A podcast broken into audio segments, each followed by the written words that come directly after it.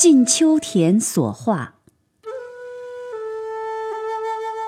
三间茅屋，十里春风。窗里幽兰，窗外修竹。此时何等雅趣，而安享之人不知也。懵懵懂懂，默默默默，绝不知乐在何处。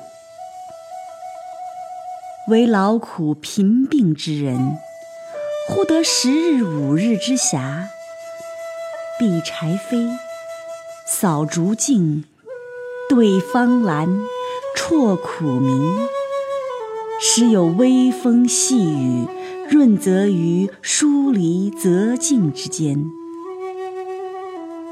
俗客不来，凉棚则止。以是释然，自今为此日之难得也。凡吾画兰、画竹、画石，用以为天下之劳人，非以供天下之安享人也。